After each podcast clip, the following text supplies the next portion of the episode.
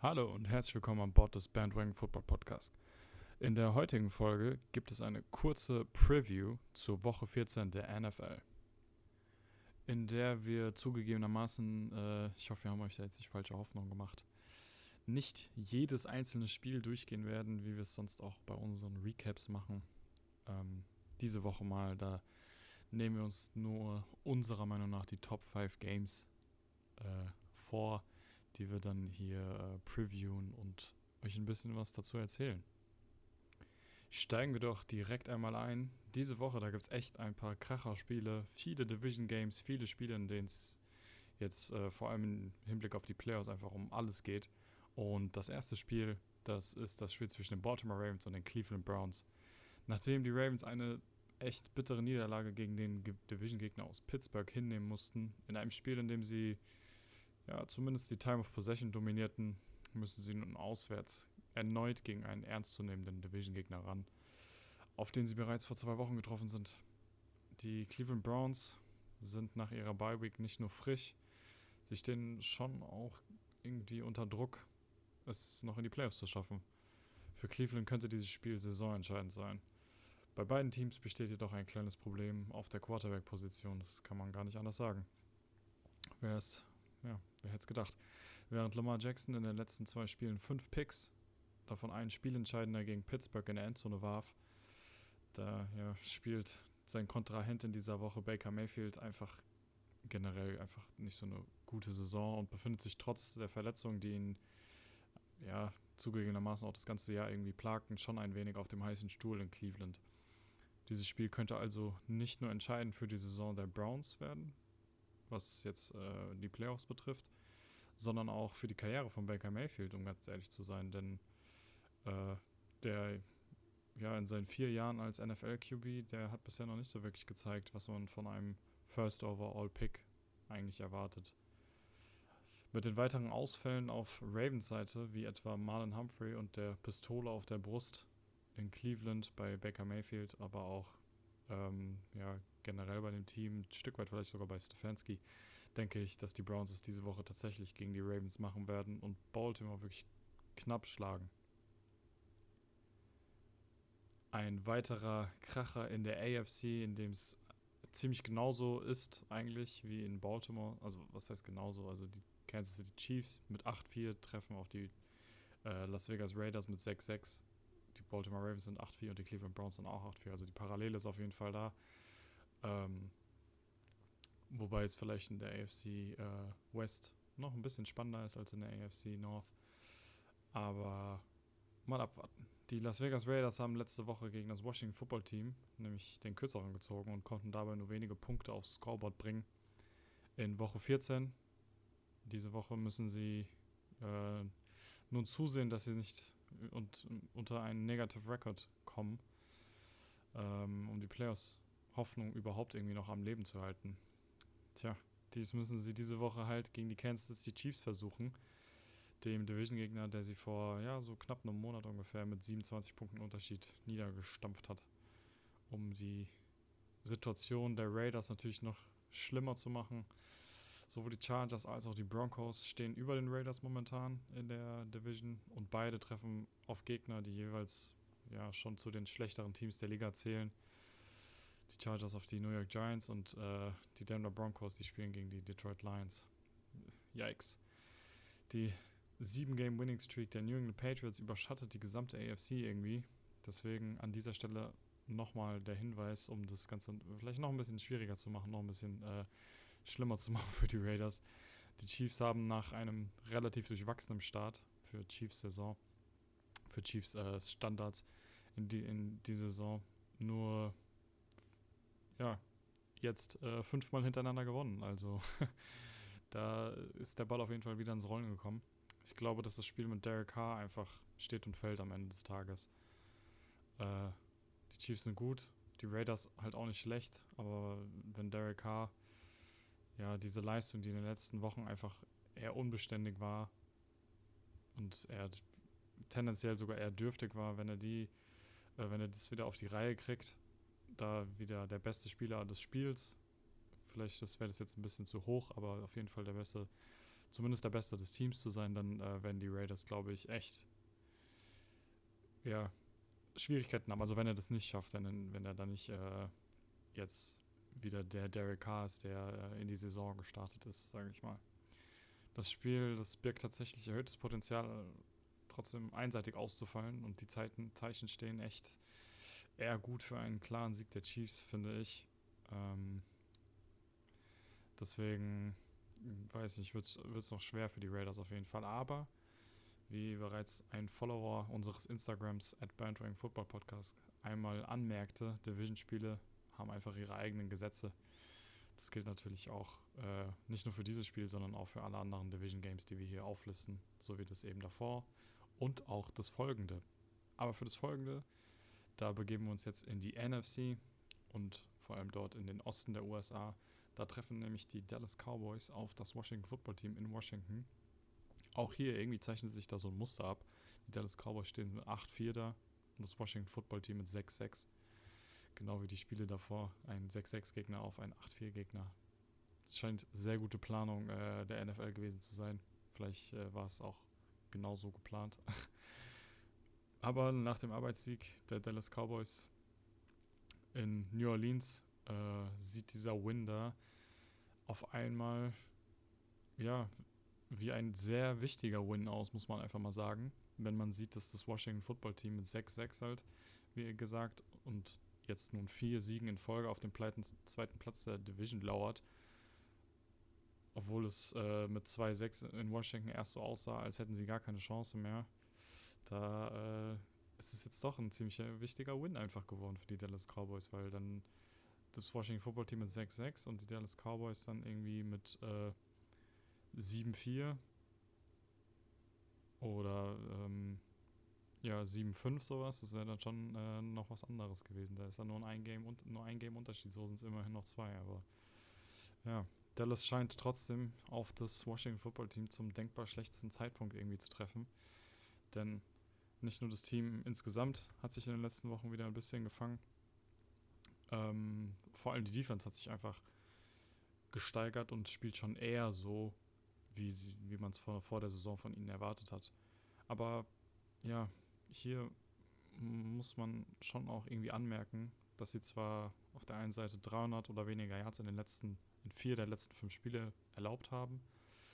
Aber sie trafen halt auch gegen, äh, sie trafen halt auch auf drei Teams, die sich ähm, ja mit ihrer Offense nicht wirklich rühmen können und eher unter den Top Ten der schlechtesten der Liga sind. Es lastet auf jeden Fall in diesem Spiel viel auf Dak Prescotts Schultern, würde ich sagen. Äh, und auf der anderen Seite ist es Zeit für Taylor Heinecke, sich endlich richtig zu beweisen. Er ist eine interessante ist ein interessanter Spieler, keine Frage. Aber man kann oder ich kann ihn noch nicht so richtig einschätzen. Irgendwie ist er gut genug, um Big Throws zu machen und auch Spiele mal zu gewinnen.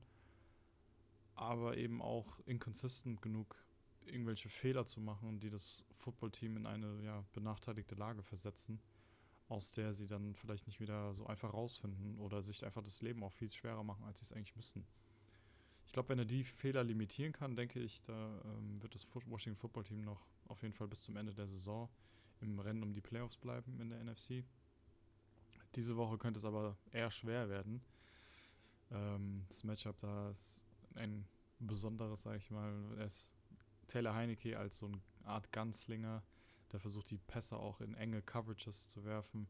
Der trifft nämlich in dieser Woche auf Trevor Dix, der die meisten Turnover ähm, der, der, DB mit den meisten Turnovern bisher, der halt auch gut und gerne mal äh, aggressive Plays zum Ball macht, wenn er da im Backfield steht. Also das könnte schon äh, interessant werden und würde mich da, sage ich mal, nicht wundern, dass Trevor Dix da auch noch einen weiteren Pick einfahren kann.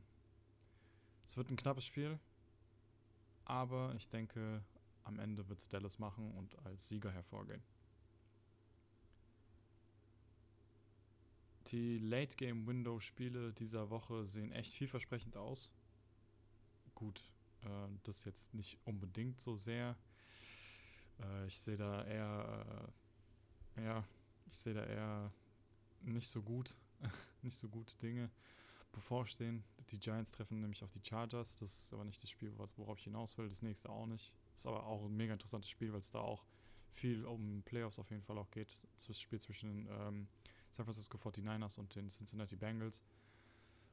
Beide noch mit Playoff-Ambitionen und äh, mit einem Fuß eigentlich schon drin auch. Aber in diesem Late Game Window ist der große Kracher einfach die Partie zwischen den Buffalo Bills und den Tampa Bay Buccaneers. Und ja, was soll ich sagen, nachdem die Bills letzte Woche schon irgendwie in gewisser Weise von den Patriots mit ihren drei Passing Attempts von Mac Jones so ein Stück weit gedemütigt wurden, könnte es jetzt schon ein langer Weg werden an die Spitze der AFC East. Äh, ein Problem, das hat sich in dem Spiel auch gezeigt, das ist einfach die Red Zone Offense der Bills. Irgendwie, sie haben zwar mehr Touchdowns gemacht als die Patriots, aber wenn sie mal auch in der Red Zone waren, ist es ihnen irgendwie schwer gefallen, da dann auch, äh, ja, mal den äh, Abzug zu drücken und Punkte zu machen, hatte ich das Gefühl. Und da muss man natürlich auch an den Offensive Coordinator Brian Dabble appellieren, dass er das mal ein bisschen besser an, auf die Reihe kriegt, irgendwie da besser zu schemen. Ja, diese, das Problem, das müssen sie diese Woche auf jeden Fall wieder hinbiegen, wenn sie überhaupt irgendwie eine Chance auf einen meiner Meinung nach wichtigen Upset gegen die Bucks haben möchten, um nicht noch weiter zurückzufallen in der Division, aber auch ein Stück weit schon fast in der Conference. Es wird auf jeden Fall keine einfache Angelegenheit für die Bills, denn die Bucks, die versuchen ihrerseits das Rennen gegen die Packers und Cardinals um den Top-Seed der NFC ähm, und der damit einzigen Bye-Week für sich zu entscheiden. Mit einem Sieg gegen die Bills könnten sie durchaus einen Rekord von 14-3 erreichen und damit auch nicht, äh, nicht unwahrscheinlich an der, am Ende der Saison an der Spitze der NFC stehen. Denn ja, das Team aus Buffalo, das scheint der schwierigste Gegner zu sein jetzt auf dem Speiseplan der Tampa Bay Buccaneers. Da sind zwar einige Division-Spiele noch am Ende jetzt, ähm, die den Bucks bevorstehen, aber die Gegner, die sie haben, eigentlich zumindest, sage ich mal, keine Playoff-Ambition. Oder sie haben es auf jeden Fall schwieriger, noch in die Playoffs zu kommen, was natürlich dann auch schwieriger ist für die Buccaneers, keine Frage. Aber ähm, auf dem, rein auf dem Papier sind die Buffalo Bills das schwierigste Team, auf das die Bucks jetzt noch treffen. Und ja, am Ende ist der Druck auf beiden Teams groß, wenn vielleicht auch etwas größer in Buffalo, weil ich glaube, Tampa sind das Team ist auf jeden Fall in den Playoffs. Da geht es eigentlich nur darum, wo sie am Ende in den Playoffs äh, stehen werden. Ich glaube halt aber letztendlich leider, dass die Buccaneers, leider sage ich nur, ähm, weil ich hier gerade an den Vater von Tristan denke, der äh, Bills-Fan ist. Dem wird das natürlich hier gar nicht gefallen. Es tut mir leid an dieser Stelle, aber ich glaube leider, dass die Tampa Bay Buccaneers als Sieger vom Platz gehen werden am Ende. Und zu guter Letzt noch das Spiel, das womöglich das spannendste der Woche sein könnte, das ist das Spiel zwischen LA Rams und den Arizona Cardinals. Die LA Rams stehen auch mit 8-4 da, Arizona Cardinals mit 10-2 an der Spitze der NFC. Können die Rams mal wieder gegen einen guten Gegner gewinnen, ist hier die Frage. In den letzten Wochen haben sie sich, sich es schon äh, schwer gemacht gegen Gegner, die mit hoher Wahrscheinlichkeit in den Playoffs landen werden. Gegen die Titans, 49ers und Packers hatten die Rams jeweils das Nachsehen. Gegen die Packers haben sie auch noch drei hässliche Picks geworfen. Das war kein gutes Spiel. In der letzten Woche dienten die Jaguars als Trostpflaster, aber hält es diese Wunde aus den Wochen davor auch noch in dieser Woche zusammen, in der die Rams auf das momentan beste Team der Liga treffen. Nach den letzten Wochen sah es so aus, als hätten die Rams sich auf ihrem Wildcard-Spot ausgeruht.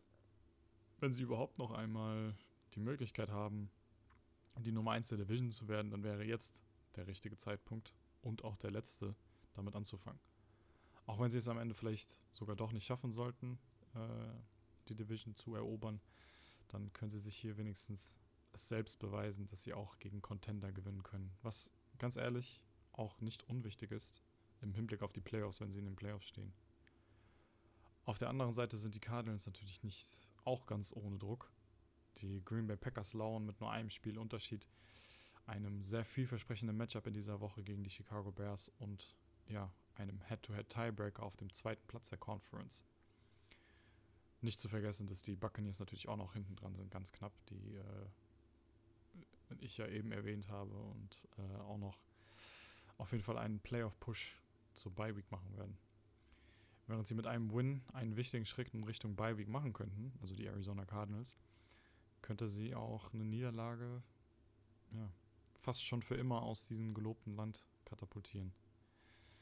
Das womöglich spannendste Spiel der Woche, bei dem es mir am schwersten fällt, ehrlich gesagt, einen Sieger vorher zu sagen. Das könnte aber in der Nacht äh, von Montag auf Dienstag auf jeden Fall ein richtiger Kracher werden. Es fällt mir echt schwer. Ich höre einfach mal auf mein Bauchgefühl, das mir sagt, dass die Rams tatsächlich irgendwie einen Weg finden werden, gegen die Arizona Cardinals zu gewinnen. Und das war es dann auch schon, wie gesagt, mit dieser kurzen äh, Preview-Folge unserer oder meiner Top 5 Games in dieser Woche. Das sind schon einige Kracher. Ich habe auch das Gefühl, dass ähm, jetzt gerade in dieser Woche wirklich richtig spannende Spiele bevorstehen. Das liegt auf jeden Fall an den Playoffs, aber auch daran, dass jetzt äh, vier der fünf Spiele, die ich hier jetzt gerade erwähnt habe, auch Division-Spiele sind und Division-Spiele, die können, ja, die, die sind eigentlich immer vielversprechend, die können immer, ähm, oder die haben hohes, immer hohes Potenzial, einfach richtig gut zu werden. Ansonsten wünsche ich euch dann viel Spaß beim NFL gucken, euren Teams, die vielleicht jetzt hier darunter waren, auch viel Erfolg natürlich und ähm, verabschiede mich dann von euch. Bis zur nächsten Woche. Peace.